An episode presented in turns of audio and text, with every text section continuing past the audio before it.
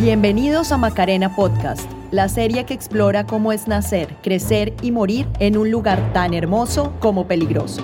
Si no han escuchado el capítulo anterior, pueden encontrarlo en www.macarenapodcast.com o en su aplicación favorita para escuchar podcast. Este es el capítulo 9, La libertad.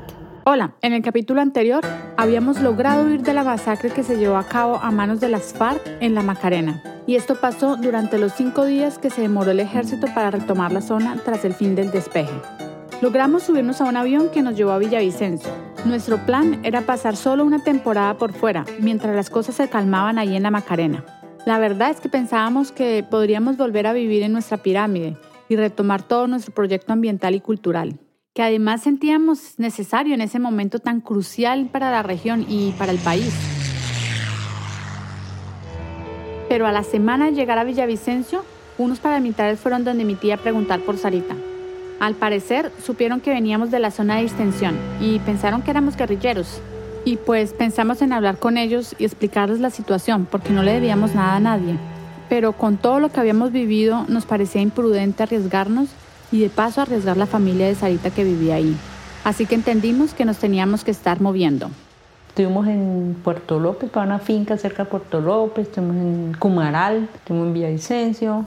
Hasta que decidimos que quizás en una ciudad más grande no nos encontrarían. Entonces nos fuimos para Bogotá, la capital esa ciudad enorme de 7 millones de habitantes a la que solo habíamos ido algunas veces de vacaciones cuando Melco aún estaba con nosotros. Ahí en Bogotá al menos teníamos amigos, gente dispuesta a darnos una mano.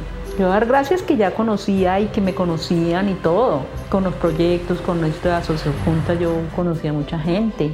Tenía muchas instituciones, mucha gente. ¿Para qué en Bogotá con nosotros como familia yo no puedo quejarme realmente porque la gente siempre me abrieron las puertas y siempre me ayudaron y todo. Pero de todos modos, Bogotá fue una ciudad muy hostil y muy distinta a nuestro paraíso en la Macarena. Por primera vez me di cuenta de lo marcadas y divididas que están las personas por cuenta de los llamados estratos sociales.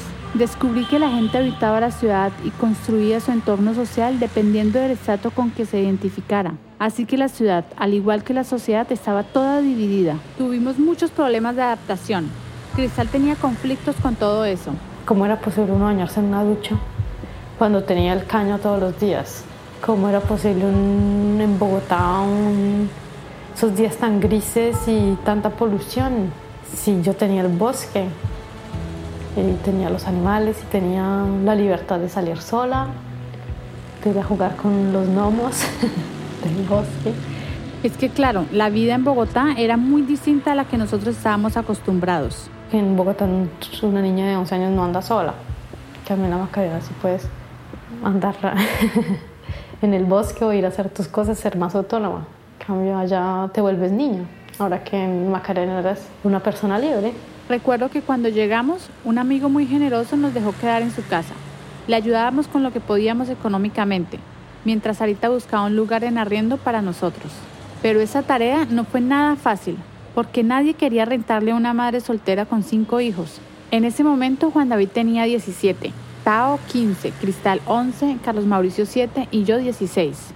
Allí pudimos estar varios meses, hasta que a nuestro amigo le llegó la familia a vivir con él y ya no cabíamos. Era un apartamento pequeño y y nosotros vivimos ahí con ellos durante un poco tiempo y pues fue complicado porque como era pequeño el apartamento, pues no teníamos mucho espacio. Nuestros amigos pues no podían tenernos a nosotros a todos como familia porque éramos muchos, entonces decían yo me encargo de uno, de dos, pero no más, por eso nos tocó ir, separarnos, no teníamos dinero.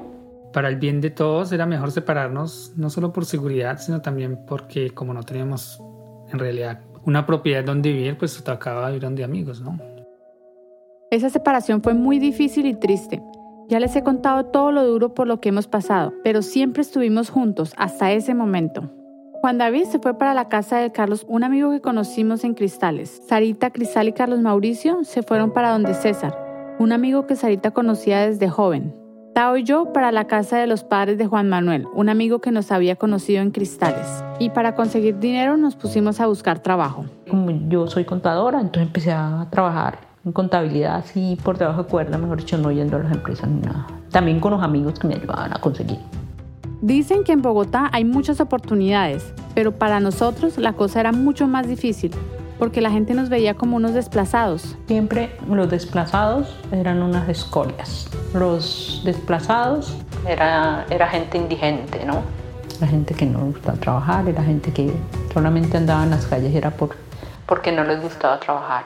Les tiraban la puerta en la cara. Es que, ¿se acuerdan cuando llegó el ejército a la Macarena pensando que todos los que usábamos botas de caucho éramos colaboradores de la guerrilla? Bueno, pues ese mismo estigma se sentía en Bogotá. La mayoría de la gente desconocía la situación real de la región, en parte porque en Colombia el campo y las ciudades siempre han estado, digamos, desconectados y en parte porque lo que mostraban los medios de comunicación sobre la Macarena era solamente la guerrilla y el fracaso del proceso de paz. Así que además de desplazados, campesinos, si contábamos de dónde veníamos, inmediatamente pensaban que éramos guerrilleros. Yo tuve suerte, porque Litos, la mamá de un amigo que llegó a la Macarena como investigador, nos conocía. Fue ella la que me ayudó a conseguir un trabajo. Era mi primer empleo. La idea era que yo ayudara en las mesas en un restaurante muy conocido ahí en Bogotá. Yo me acuerdo que yo era muy mala mesera. Se me confundían las mesas y terminaba confundiendo los pedidos también. Por eso a los pocos días me cambiaron de puesto. Me dijeron que me pusiera a hacer el algodón de azúcar y a pintar a los niños mientras sus papás comían. En eso sí tenía experiencia. A mí me gustaba pintar. Ahí me sentía mejor. La verdad es que el lugar no me gustaba mucho. Mis compañeros de trabajo eran muchachos con plata, de universidades privadas, y casi nadie se relacionaba conmigo. Todos me veían por encima del hombro, porque yo venía de otro estrato social, pero me tocaba aguantarme, porque el sueldo era bueno comparado al de mis hermanos que trabajaban el doble en una pizzería. Y pues nos tocaba trabajar muy duro, de 6 a 6, todos los días, excepto el viernes que nos tocaba hasta las 10 de la noche.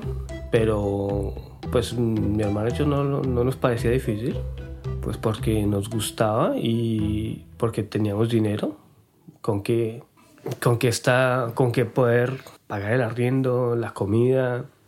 Ya con trabajo nos estabilizamos un poco y en el único lugar que pudimos conseguir que nos arrendaran un apartamento para los seis fue en un barrio en el centro de Bogotá que paradójicamente se llama La Macarena. Después de que sí, ya ahorita lo conseguimos un apartamento, estuvimos en el apartamento de La Macarena.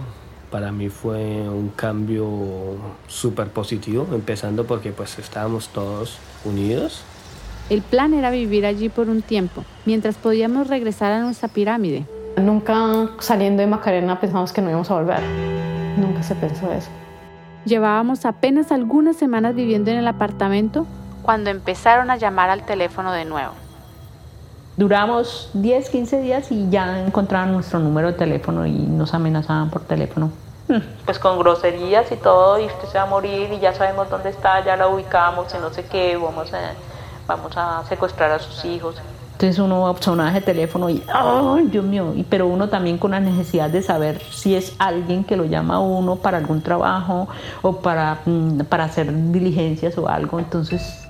Las amenazas venían de parte de la guerrilla y el mensaje era claro. No podíamos volver a la Macarena. Nuestro plan empezaba a desbaratarse, porque ahora ni Bogotá era segura para nosotros. Esperamos irnos para Macarena, pero no podemos. O sea, nuestro cotidiano era huir o tener cuidado de tal carro que está parqueado a tal lado, de que si sales quién, quién te está viendo, de quién llama y cómo respondes. Todo era increíble para nosotros. Estábamos amenazados y no podíamos regresar a nuestro lugar. ¿Cómo era posible sentirme con vergüenza de vivir de escondida? comparado a antes que estaba orgullosa de mostrar dónde vivían los turistas. Nos cuidábamos todo el tiempo. Sin embargo, un día Sarita tuvo un encuentro inesperado. Fui a la Defensoría del Pueblo y me encontré con dos guerrilleros ahí. Nos estaban esperando. ¿Y quién sale corriendo? Esto no es vida. Y con ese susto llegó la noticia que el próximo gobierno iba a irse de frente contra la guerrilla. Y hay una característica de Álvaro Uribe Vélez en relación a la difícil situación por la que atraviesa Colombia en materia de lucha eh, contra la guerrilla, es que él ha prometido mano dura. He dicho que con autoridad democrática, eficaz, con suficiente fuerza pública, con decisión presidencial, con un presidente como primer soldado de la patria, con un millón de ciudadanos apoyando la fuerza pública transparentemente, ese día empieza el final de la guerrilla. Y así empezamos a escuchar más seguido noticias violentas sobre la Macarena. Ya no había vuelta atrás. Sabíamos que no podíamos retomar la vida que tanto habíamos luchado por conservar. Después me doy cuenta es que no solamente la guerrilla nos persigue, sino que los paramilitares nos persiguen. Por, porque según ellos éramos guerrilleros, ¿no? Y para la guerrilla nosotros éramos paracos. Entonces, por lado y lado teníamos... Es difícil de creer, yo sé. Uno siempre escucha en el noticiero que hablan de la población civil, pero en el conflicto colombiano pareciera que esa población en realidad no existiera. Nosotros sentíamos que nunca nos iban a reconocer por lo que éramos, una familia que vivía en la Macarena, porque en ese contexto de violencia el estigma de pertenecer supuestamente a un bando nos perseguía. Y fue ahí, en medio de esa desesperanza, que pensamos en irnos más lejos. Me acuerdo que lo hablamos con mis hermanos y se lo dijimos a Sarita.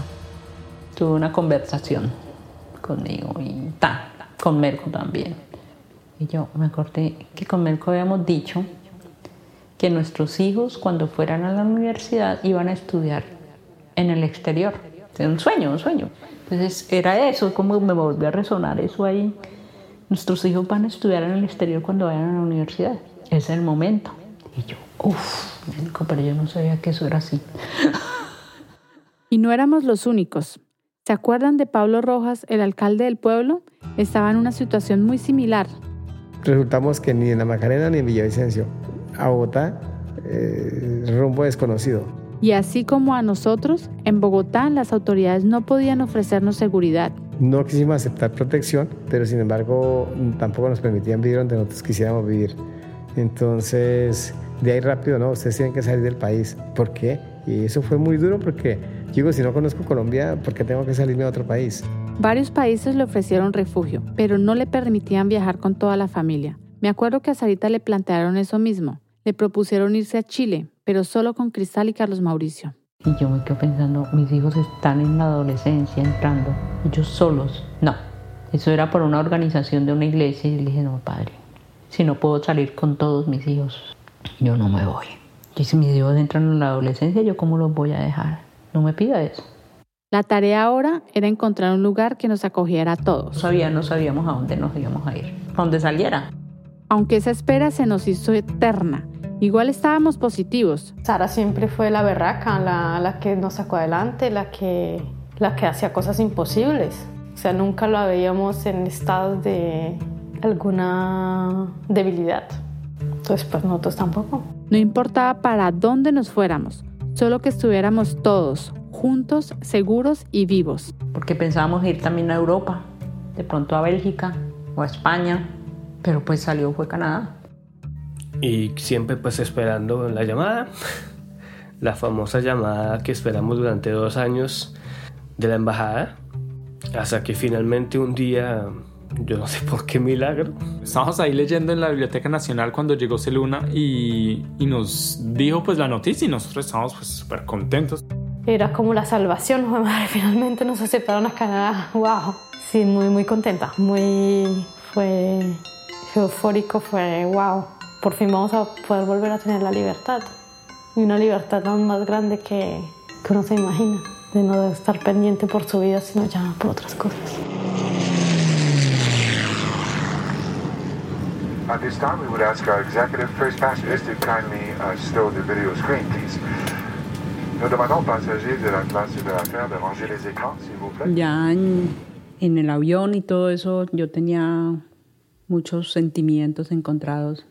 Tenía dolor, tenía mucha tristeza, pero a la vez también alegría y esperanza porque los llevaba a ustedes, ¿no? Estábamos, y yo sabía que aquí iban a estudiar y que era la única forma que podrían estudiar. Eso era la esperanza y lo que me llenaba el corazón. Finalmente llegamos a Canadá, el 7 de agosto de 2003. Nuestro destino final era un pueblo pequeño en el norte de Canadá. No lo escogimos, fue Canadá quien nos asignó ese lugar. Llegar a ese pueblo significaba pasar por una ciudad, luego tomar un bus. Era muy lejos, como a nueve horas. La noche que llegamos a Canadá, la Mona, una amiga que es amiga de una amiga nuestra, nos acogió en el aeropuerto y nos llevó a dar una vuelta por el centro de la ciudad. Y esa caminata ya me hizo sentir. No vimos un policía, uno solo, nada, ni militares, ni nada. Nunca nos pidieron papeles. Con Macarena cada, en cada esquina le pedían unos papeles. Llegamos a un hotel mientras emigración nos buscaba un apartamento. Y ya en esa primera noche la vida se sentía muy distinta. Pero ya cuando nos sentimos libres, libres, fue esa noche que llegamos al hotel. Uf, dormimos hasta el otro día a las 11 de la mañana. Y la Andrea, que era la persona que encargaba de nosotros de migración, estaba como preocupada porque nosotros no despertábamos o qué, qué había pasado. No, pues que por primera vez después de tanto tiempo hemos podido dormir bien. Ahí nos dimos cuenta que fue quitarnos esas toneladas de peso que teníamos encima y fue dormir a pierna suelta. Es que desde la muerte de Melco yo siempre vivía con mucho miedo. Recuerdo que cuando llegamos a Canadá por fin dejé de sentirlo. La adaptación a una nueva cultura implicaba muchas cosas. No fue fácil al principio. Para mí era como volver a nacer, sinceramente, porque el, hecho de que uno pueda expresar qué es lo que quiere es como cuando un niño llora, él llora y uno no sabe exactamente qué es lo que quiere. Íbamos a la tienda y no sabía ni siquiera cómo comprar lo que uno necesitaba. Mis hermanos y yo pues nos adaptamos mucho más rápido que Sarita. Éramos mucho más jóvenes. Las personas de aquí no son como los latinos que te ayudan. Simplemente, si no te entienden, no te escuchan, no te ponen cuidado.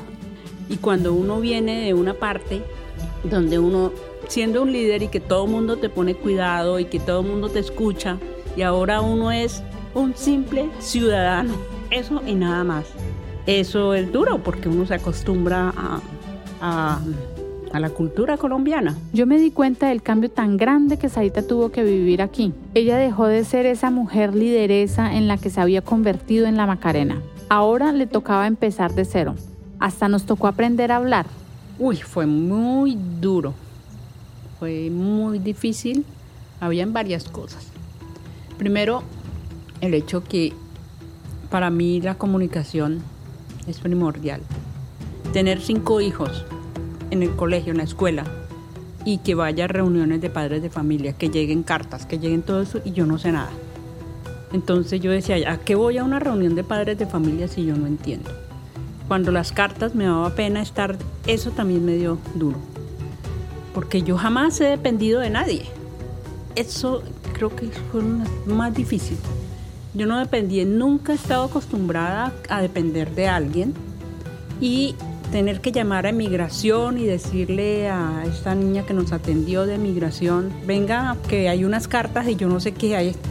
Eso me parecía muy mal, no, me sentía muy mal y pues yo cogía el diccionario y palabra por palabra y al fin lo que yo pudiera interpretar. Ella no pudo volver a ser esa mujer valiente e influyente que fue en Colombia. Para adaptarse, tuvo que entrar al sistema del que tanto luchó para salir cuando tomó la decisión de hacer su vida en la Macarena con Melco. Trabajar en una empresa de producción en serie de jugos y donde uno empieza a trabajar ahí, que es mano de obra, y que uno tiene que manipular todo lo, todas las botellas y todo lo que sale mal, uno es el que tiene que arreglarlo, tiene que, yo decía que voltear era coger cajas pesadas, arrume para un lado, para otro, terminaba muy cansada. Pero después, por ejemplo, ver, solamente poner cuidado qué botellas salían mal, que estaban malas. Tenía que sacarlas de la línea. Y, yo, yo decía, yo, Dios mío, ¿yo qué estoy haciendo acá? Viendo pasar botellas. En eso se convirtió mi vida, en ver pasar botellas. Así que nos pusimos la meta de regresar a la Macarena para que Sarita retomara su vida. Yo quería verla brillar de nuevo. Les sigo contando en el próximo capítulo. Macarena Podcast fue producido por el colectivo Normal en colaboración con la familia Fernández Cortés y algunos habitantes de la vereda La Cachivera. Pueden escucharnos en SoundCloud, en su aplicación favorita para podcast o en nuestra página web, en donde también encontrarán contenido exclusivo, créditos y enlaces al material de archivo. Todo esto y más en www.macarenapodcast.com. Y si les gusta nuestro proyecto, consideren apoyarnos recomendando el podcast a sus familiares, amigos, conocidos y en sus redes sociales. Estamos como Macarena Podcast en Facebook, Twitter e Instagram. Gracias por escuchar y por ayudarnos a llegar a más oídos. Los esperamos en el próximo capítulo.